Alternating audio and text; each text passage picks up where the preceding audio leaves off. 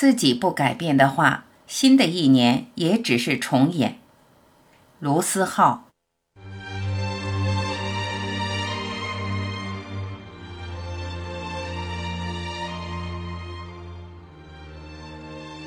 嗨，新的工作开始了，你一切都还好吗？曾经立志要改变的事情，现在有没有真正的鼓起勇气去做呢？接下来就让我们一起来分享卢思浩撰写的：“自己不改变的话，新的一年也只是重演。”每年的一月，我都非常矛盾，不能接受自己又老了一岁。就像不能接受吃到一半的小龙虾被人端走了，还我小龙虾，还我时间。但我又暗自的期待新一年的到来，仿佛每一年我都是这样。我总觉得新的一年我就可以转运，我就可以重新洗牌，我就可以从头开始，我就可以焕然一新。于是，在这样的循环里，我走过了一年又一年。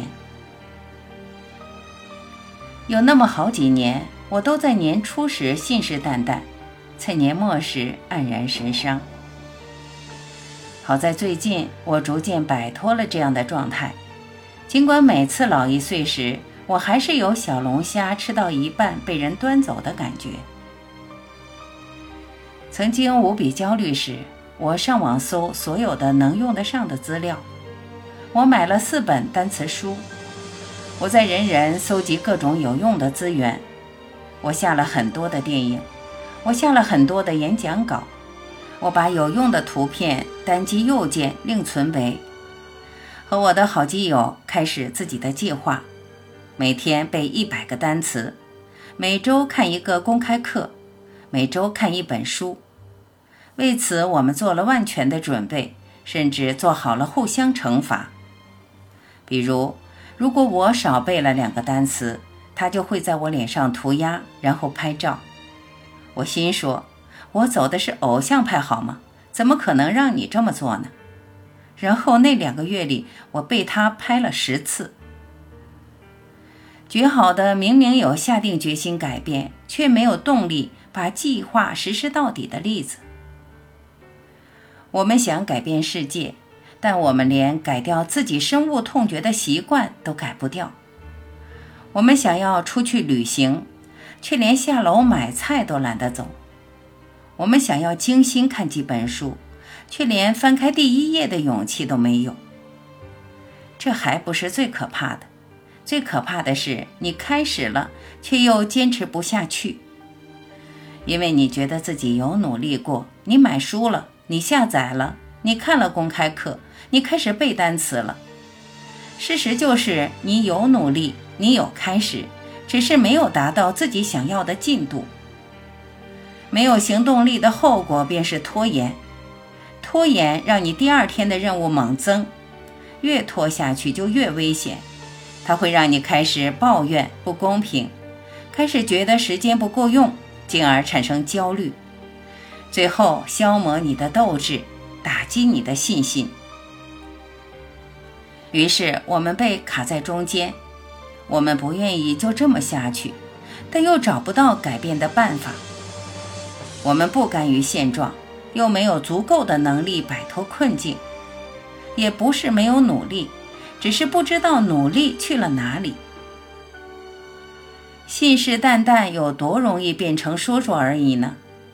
大概就像你说，新的一年我一定要改变一样那么容易，只是改变又哪是那么简单的事情？我曾经是个极度焦虑的人，因为焦虑，所以拼命赶路；因为拼命赶路，反而忘了自己要什么。我翻山越岭，从不曾看风景，等越过山丘，才发现空无一物。我开始明白，收集从来不等于了解。我下载了无数资料，我买了很多本书，不去看，不过等于白纸一张。我那时事事要求结果，看书就得挑大家都说有用的看，拼命的想从里面找到捷径，找到哲理。做事就得挑回报大的事情做，拼命的想要去得到某个结果，却发现到头来什么都没有得到。于是我开始强迫自己随手拿起一本书看，不管是谁写的，只要是我当时买的，不管别人说看这样的书有没有用，我都开始用心看。慢慢的，我发现一周看一本书其实不是什么遥不可及的事情。于是我开始强迫自己每天都坐在电脑桌前思考一些东西，不管那些思考到底能不能成为文字。我都要沉下来。慢慢的，我发现成了习惯之后，沉淀并不难。最难的是养成习惯前的那几天，我强迫自己不看手机，手机的唯一用途就是放歌。朋友圈不刷，微博我也不看。我对自己说，两小时不看手机又不会少块肉。只要你这两小时内看了手机，你就会永远吃不到小龙虾。没想到这样的心理暗示极其有用，慢慢的就习惯了。建立信心的最好办法就是去做那些让你头痛的事。打败焦虑的最好办法就是去做那些让你焦虑的事。想象出来的困难总比实际遇到的困难难缠。刚开始做时都会觉得困难，给自己设个时间期限，在这个时间内，不管怎么样都要试一试。很快你就能发现，其实自己也能投入其中。自己不改变的话，新的一年也只是之前的重演。想去的地方没有去，想谈的恋爱没有谈，想做的事还是没有做。日历一页页翻，时间一点点走。可你困在原地，等待也好，迷茫也好，都不要把自己留在原地。新一年不代表新的开始。如果你没有行动，只要你下定决心，每一天都可以是新的开始。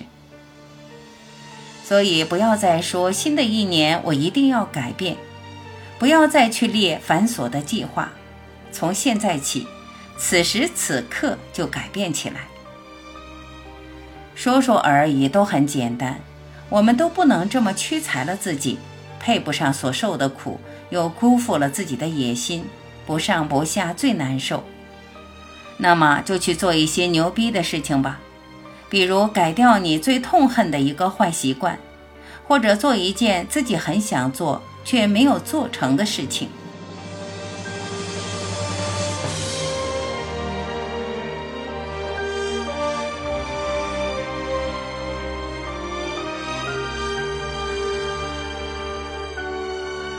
感谢聆听，我是晚琪，再会。